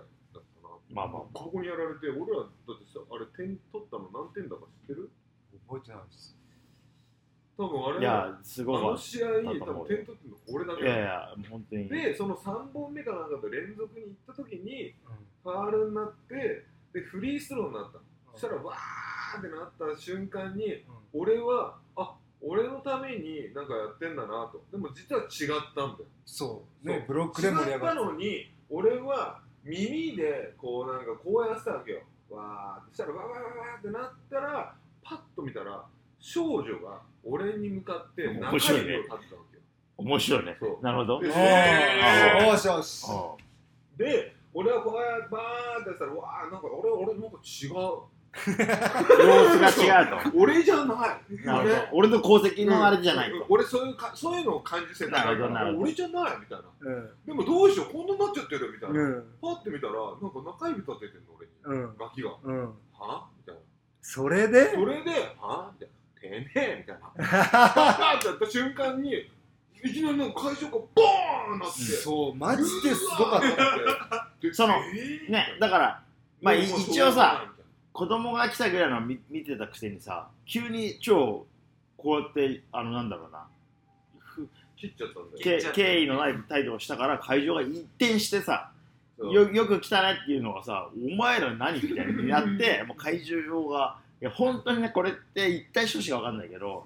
そのニューヨークの本当にそのまあ超下等だゲゲトーなさその治安が悪い地域のの娯楽だからさ向こうのバスケってすごかった。帰り道、ミコが本気で俺に切れたもんね。帰り道も、本当はあれ俺が切って、わーなったけど、その裏側にはまた問題があったんだよ。駐車違反かなんかがあって、車を動かさなきゃいけないのに、そうそうそううんそれが動かさないっていうのがあって、警察がもう入ってあよくしてんじゃんやっぱり一緒だけ言うと一緒だけ言うとそのまあこれはなんか伝説としてさあこいつがや首の切りやっちゃってわーってなって試合が終わったって話があるんだけどまあそれはそれでそれでいいなと思うんだけどでもでも本当はそのあ結局その、えっと、ヤングワンズの試合は終わったんだけどドミニカマーズの試合は前前半で終わったわけ。で前半で終わった。あでそれってそれってそのあの一番綺麗な表現で言うと淳が首切っちゃって場がなったってなるんだけど本当は確かに俺も検索が聞いたんだけど、うん。そのまあいいさそのそうそう違法駐車があって向こうもさその下等なところでやってるけどさ。リーグの運営側が真面目だから。うん。だからアナウンスしてたらしいんだずっと、うん。試合中も、うん。その違法駐車があるからうん。そのどけてくださいよって。俺だって全然ボールが来ないから、揉めてんの見てたもん。警察が来てわーって。そう。で全然ボールこないし。でもでもそれですげえ揉めてるし。めんどくせえみたいな。救いでい今ねなんか口木とかゆきさんがいるからこう人に話してる話になっちゃってるけどうん。言うとそのえっとそう。だからニューヨークのその運営側は真面目だからさちゃんとそのえっとしかもしかも俺らシーズンの初めに来てるからエキシビションで。ここっからシーズンが始まるっていうところだから6月だったから。で違法駐車が一応あってでそのやあの違法駐車があるんで出てくださいねっていうふうにずっとアナウンスしてたんだけど出ないからそう。それのそのまあ俺らは置いといタイミンてもさグで俺がそうそう。あれ事件があってボーンってなってもうこれはもう撤収だあでそれでい違法駐車がないからしたらその、えっと、違法駐車ここれ以降起きないようにこれぐらい言っても違法駐車なくなるないんだったら試合やめますっていう、うん、でも俺はそれに救われたんだけどね。でケータなんいやいやケータと用いやだだってへ変な変なまあ試合に出れてないで終わったほん。でそうなんだ。物が物がボンボン飛んでって、うん。でもう帰らんといかん、帰らんといかん、ナイキの人とかカメラマンうんみたいになって、で帰り道だよね、本当。帰り道が今度また、家賃がすごくて、駅までの、うん。その間、俺いつも歩いててもさ、一番後ろじゃん、うん。いつも、うん。タラッタラッタラッタラ歩いててさ、ミコがさ、わーなんなんか物投げられたりとか、ばー言われた瞬間に、後ろ向いて、こんな思いすんの、お前のせいだからな超怖えや誰誰？俺が。俺覚えてないけど俺に言われたってさみたいな。けどマジででも俺らがそのコートから出るのはその試合が中断になってもう終わりってな前半でもう終わりねってなってから1時間ぐらい動けなかったっすよねコートから。出してもらえない治安が悪すぎて。お前ら身の保証ができないって言われて今今出るなやばいよって。その間もコートに物が飛んでくるんよ俺らのとこにずーっと俺はもうその間でまあまあまあだからもうもう一回話簡潔に言うとそのえっと違法駐車があったから理由は大変だからさその俺らが中心になった理由は淳の首切りがではない。よってなったのもあるあせ説があるとしても置いといててその向こうは真面目だからさそのこれだけアアナウンスしてるのにさ違法駐車がなくならないとしたらそのまあ観客に対してのその自分たちのスタンスとしてそれに従わないんだったらち試合をやめますっていうふうになって終わったんだからまっとうだよね。いやたただ俺俺らはそれによって救われたんだ。なぜならハーフあの半分で終わったから。それ以降やってもさもうマジでさ。いやもう試合になってなかったしバスケットになってない。何対何？覚えてねえけど覚え50て点差ぐらいねえけどになったじゃんやべえ。マジでボッコボコや。でもさそのドミニカンバーズって言ったらそのドミニそのニューヨークに来てるドミニカンの人たちの結集チームだったじゃん？そしたらさニュー移民の人たちいやでもあんな中には元 NBA もおったしセミプロもプロの選手もおもったけん。NBA いたんか？おったおった。マジで？おった2人ぐらいおったかな。2人いたんだ。そう。そだけどまあれはそうなんよ。当たり前なんやけどたかが当時ねストリートボーラーやったけん。なんやけどそう。衝撃的すぎてマジで。本当に強かった。でそそえそそそれ以降さ BJ とか行ってもさドミニカンパーズがフラッシュバックしなかった。それよりも弱いいや分からん。でもやってみたい気持ちはあるやっぱり。えてかそのそれ以降 BJ プロ行った後にさあのドミニカンパーズよりも強いなってチームはあった？いやーそれはもう俺も成長しとうけんね。そっか。その辺はちょっと一概にはどうとは言えませんけどただ NBA 選手がおるっていう事実はやっぱ本当にすごいことあの中にいたんだ。写真残って見てるけど。おるおるあのねちょっとでも当時おっさんやったと思うあもう。フォワードのねちょっと太っとったしね。全盛期は超えとうと思うしあとベイビーシャックっておったよ、そう。あのエンドワンのあれや後ばいよね。々有名になったエエンドワンのベイビーシャックではない。ではないね。ではではなくてもうその前にいいたドミニカ人のベイビーシャックってもうすごいあれやがばかったようん。あんながすごい丸太みたいな人ですごかっ俺そこで聞きたいけどその経験が今のメンタリティにどう影響してんのか。すごいね。急にもう口切入ってきてるから。た口今のはいありがとう今の口。聞いてくださいね。え？マネージャーだから俺らのえ？わかんあじさんなんかあります？とメンタリティはうんと俺はでもメンタリティが変わってないかな、もう大切な時期にちゃんとそのメンタリティを整え整えるって言い方は俺が言うのはおこがましいんだけど 決めてそれを続ける。その決める方法っていうのは多分その無理しても意味がないから素直に自分がやることをやる。でそれを人が OK100 点満点は無理だけど75点は取れればいいように一応悪いこ悪いっていうかわがままをやるんだったらその分人を喜ばせたりとか気使ったりとかはそこはしなきゃいけないなっていうのは学び続けてやってるかな。間違ってると思うけどね。だけ遅刻してきてクリニックがどうとかなるけど一応できる。いやバッシュを履いて子供たちに教えるって言ったら一生懸命俺ができること楽しむことしかできないからもうそれだけだよね。どこの行っても誰とやっても楽しむと、そう。僕はねでもいい経験談としてあるかな学びとしては別に、うん、いい経験やったでもあのあバスケットボール人生終わったってあの瞬間思思えたことはなんか。だってプププロ選手で言ったらさ BJ リーグも含めてプロ選手でさ唯一さストリートボールを経験しまあニューヨークどっちもね。お前しか絶対いないわけじゃん。まあ、分からんけどでもはっきり言えば当時の俺はめちゃくちゃ下手くそやったのは間違いない。プ本当に？ライドだけあって。今思う。もちろん。プロになってめちゃめちゃ上手になったし知識も増えたしできることも増えたんやけどでもその当時ストリートでニューヨーク行った時なんてその当時もそう思っとうけんさ。なるほど。俺はうまいって、うん。いけるって思っとうけん。その時にさ鼻のねで地元のなんかウェイってやってるやつにさ。そうボケーっておられてうん。えー、みたいな。もう井の中の蛙っていうのをだけどプライドもズタズタやったしそう、ね。いい経験やったな笑い話になるようなことになってよかったと思うけど今はね。あの当時終わっとったかもしれんし。きつかったよね。プロに行くのは決まっとったけどね俺は。そうでそっから立て直しってあったの？自分の中で。う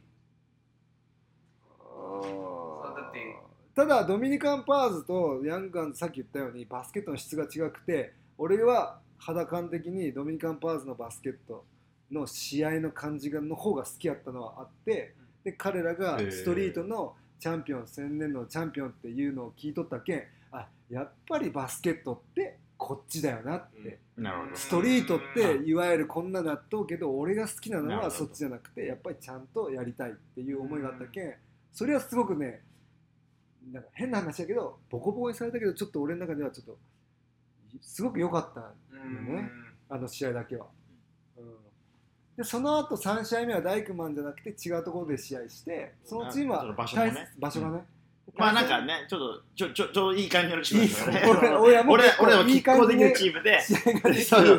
あれあれあれあれあれブロックスかな？のののコートに行った時にもう一個試合が設定されてもらって、まあ、そこはなんかねちょなんか惜しかった。惜しかった、まあ、まあ負けたと思うけど、ま惜しかったんよ。あ、全負けだったっけ俺ら。惜しかったよだけど勝てそうでしたね。3点差とか。うん。だけどだけどなんかみんなあのドミニカ。俺あの時28点とか31点ぐらい。そうそうそう。あのスコアで傭兵もと。傭兵が頑張ってそう。そで俺も多分一番良かったその試合が。う。ん。うでみんな良かった。でも多分ね経て3試合目だったから俺らも良かった。なんかいろいろ成長して。うん。で最後負けたけどなんか結構ねそういい感じでニューヨークは終えて日本に帰ってうん。俺もプロにそのまま行ったっていう。だってあったね。そう写真残ってるよ。でお前そのアパチャ決まってて ででそれで帰ってきてでもあれはそのまあ結局その変な話さそれそれってなんで俺らこうやって言ったかっていうとさあのあと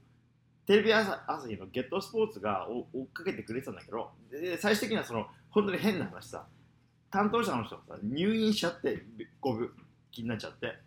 だからそれができなくなっちゃったんだけどだから俺俺らが帰ってきたところの空港もさテレビ朝日の人が来てくれてでこいつのとお前らのいる飛び田急まで密着してくれて帰りのさ電車かタクシーかわかんないあタクシーかバスかわかんないそれけど覚えてんだよ。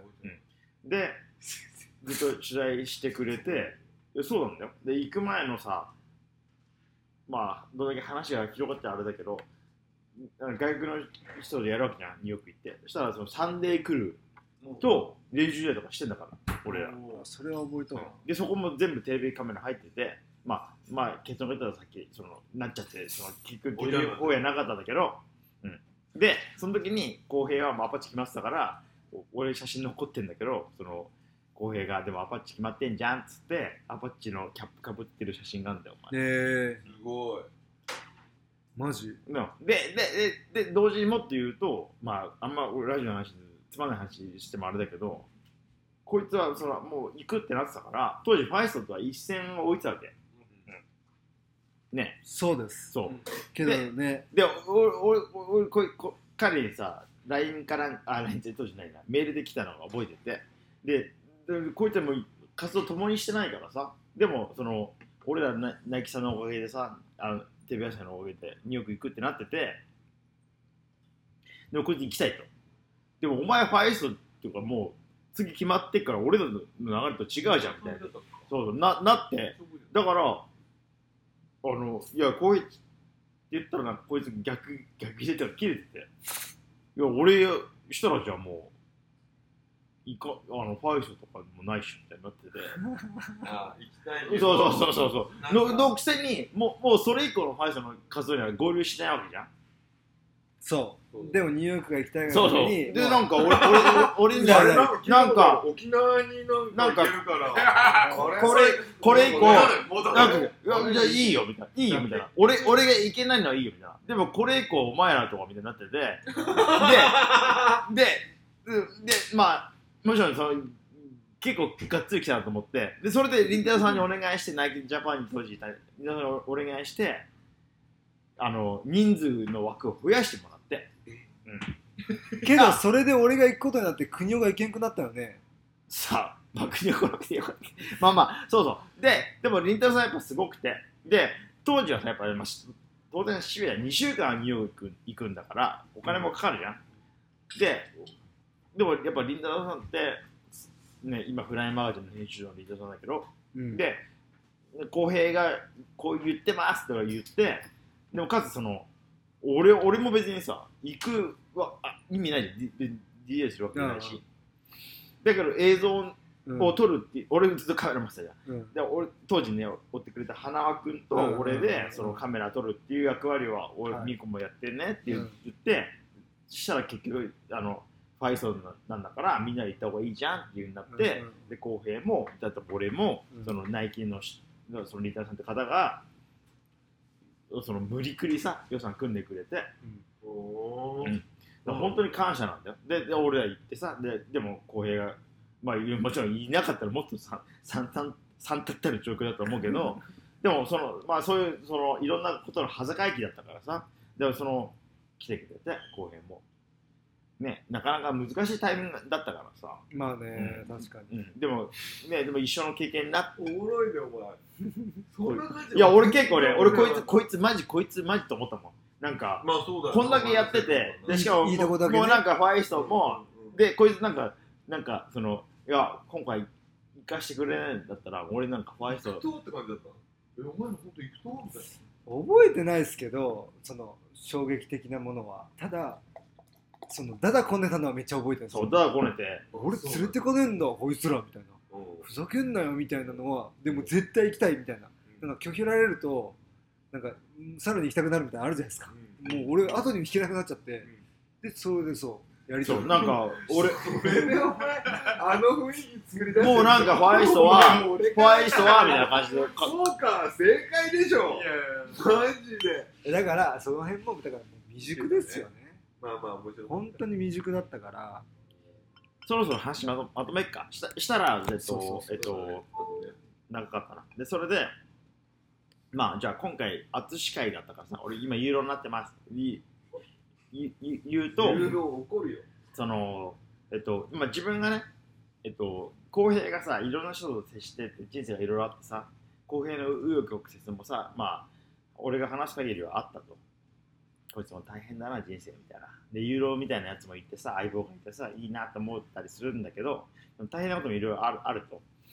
で、一番浩平が人だ人今回の人生で一番信頼してる人が、まあ、信頼、まあ、信用できないからね。信頼してる人が淳だなと思っててだからあの俺としては一生のコンビだなと思ってるわけそこを2人どう思ってるかだけ。終わ終わってみようか。じゃあまず淳から。そうやね。俺はすごい感謝してて。こう実は浩平には。まあこう基本あんまり人と絡みたくないしどう思われてもいいなって。でもこう一緒にいてくれていろいろこう自分を理解してくれて、でこう時にはちゃんとこう伝えてくれたりとか。で基本仲がいいとか一緒にベタっといるけど、まあ、あんま連絡を取り合ったりとかは基本うん。多分お互いしない性格なんだよね、うん。俺は結構そういうのもよく言われたことがあって、でもこう出会い会った時に普通にいられるっていうのがやっぱりこう感謝でありこれからもそういう関係で続けられればなっていういや一緒やね。でもなんか多分あの当時淳さん出会った当時はもうバリバリのプライド高き人間やったんやけど、いろんな経験させてもらった中で淳さんみたいな人に出会うことなかったけどさ。みんなもそうと思うけど淳さん出会えん出会いキャラと思っちゃうけど。ただ俺はニューヨークの話一緒にトラウト行った話とかもそうやけどやっぱこう、うん俺の弱いところも淳さんは見てきたし、で俺の強いところも淳さん間近で見てきて、で俺も淳さんの強いところ、人間的な弱いところも見て、なんかそれをちゃんと面と向かって言えた人って淳さんだけなの。他の人ってやっぱさ俺の肩が前も言ったけど肩書きとかで言いづらかったりまっとうなこと言える、なんかこう感覚が持っとんのにちょっと遠慮したりとかっていう、でも淳さんそれ言ってくれてそれに救われたし俺も弱音をちゃんと唯一あの当時はけた人だし今会ってもだけ連絡取らんけど会ったら会ったで別にいつ会っても同じ感じやし、うん、腐れんっすね。いろんな経験もね淳さんがおったっけ。とんでもねえ経験したけど俺もマジでもう死ぬかと思うことも結構あったし。だよね。今思うと日本の司法宝みたいなさ、うん。いろいろある、ね、ジャンルがあるけど、まあ俺みたいな人間の後ろバイクの後ろにそれらしい人間が乗ってるわけじゃん。だけどさもう俺は時間にルーズだからもうとりあえず行かなきゃいけないから。公園が乗って乗ってるのか乗ってないかぐらいからスタートしてもう狭いところをもう行きまくって足とかグリーンとかなって痛いっつってもう動いて挙句の果てには白バイに追いかけられてで切符を切られずに帰ってくっていうね。そんなのないやんない。そんなことをしながらギャラギャラギャラギャラ笑いながらけどなんか家にね帰ってでまた練習の準備をしながら公園に二血で行く。いろいろ。それがじゃあ最後俺がまとめて言うとすごく良かったのが浩平がもう引退しますって。ななってファイストにもう辞めますって言った時にちょうどいいいい流れ。俺これで終わろうと思ったんだけどそれ浩平引退する時にさみんなお疲れってあげた時に淳はまた二血してバイクで行こうぜっていうふうにやって終わったんですよ流れは。へえきれいそうやったっけ？おい 覚えてる絶対覚えてる俺も全く覚えてないそう。だもんで、ユーロ聞いてるか？